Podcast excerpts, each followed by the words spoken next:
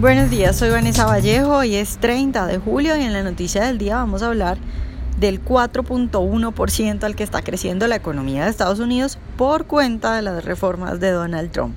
A nuestros lectores, bienvenidos como siempre y a quienes nos escuchan por YouTube, les recordamos que pueden oírnos sin retraso suscribiéndose en nuestro sitio web. La reforma fiscal y la desregulación han levantado la economía fuera del estancamiento de Obama. Este es nada más y nada menos que el subtítulo de un editorial de la semana pasada publicado en The Wall Street Journal. Y es que el crecimiento de la economía estadounidense del segundo trimestre, como ya les dije, fue del 4.1%. Y eso quiere decir que Trump superó rápidamente el crecimiento de la economía dado en los años de Obama, que nunca superó el 2.2% el editorial de este sábado 28 de julio, el que acaba de pasar en The Wall Street Journal, hace un resumen muy acertado de cómo los cambios hechos por Trump frente a lo que hizo Obama durante su gobierno tienen a la economía creciendo muy por encima de lo que la gente se esperaba. Nadie se esperaba que en este trimestre la economía fuera a crecer por encima del 4%.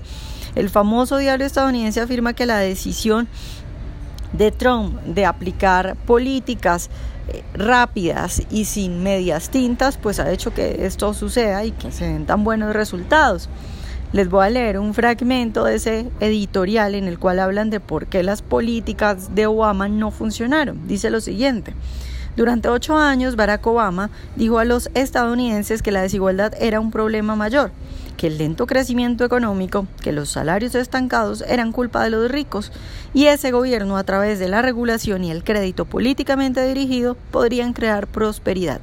El resultado fue el estancamiento. Eso es lo que se lee en el editorial de The Wall Street Journal sobre por qué las políticas de Obama no funcionaron.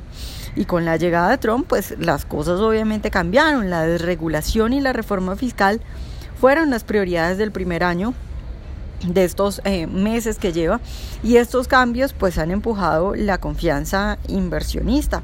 Y es que lo que hizo Trump fue nada más y nada menos que bajar lo que era una de las tasas impositivas a las corporaciones más altas del mundo desarrollado y dejarla en una de las más bajas del mundo entero y cuando bajan impuestos y se simplifica el sistema tributario, pues empiezan a llegar los empresarios.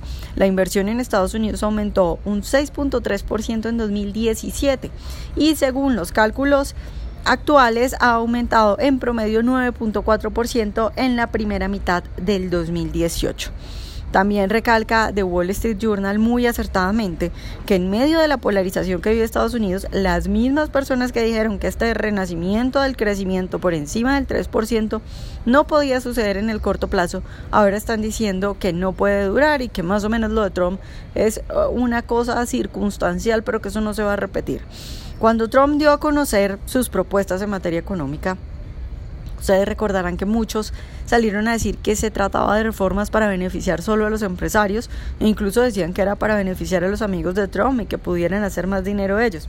Pues lo que vemos hoy es que el liberalismo económico, específicamente en, en el caso de Trump, la reforma tributaria histórica que puso a los Estados Unidos como uno de los países desarrollados con menor impuesto de sociedades y con mayor facilidad para invertir, pues terminó aumentando el recaudo fiscal bajando el desempleo que está por el orden del 4% y ahora aumentando el crecimiento económico hasta un nivel que nadie se esperaba, es decir, beneficiando a todos, pero sobre todo a los más pobres. Entonces, una vez más, se comprueba que el liberalismo económico funciona y que funciona rápido.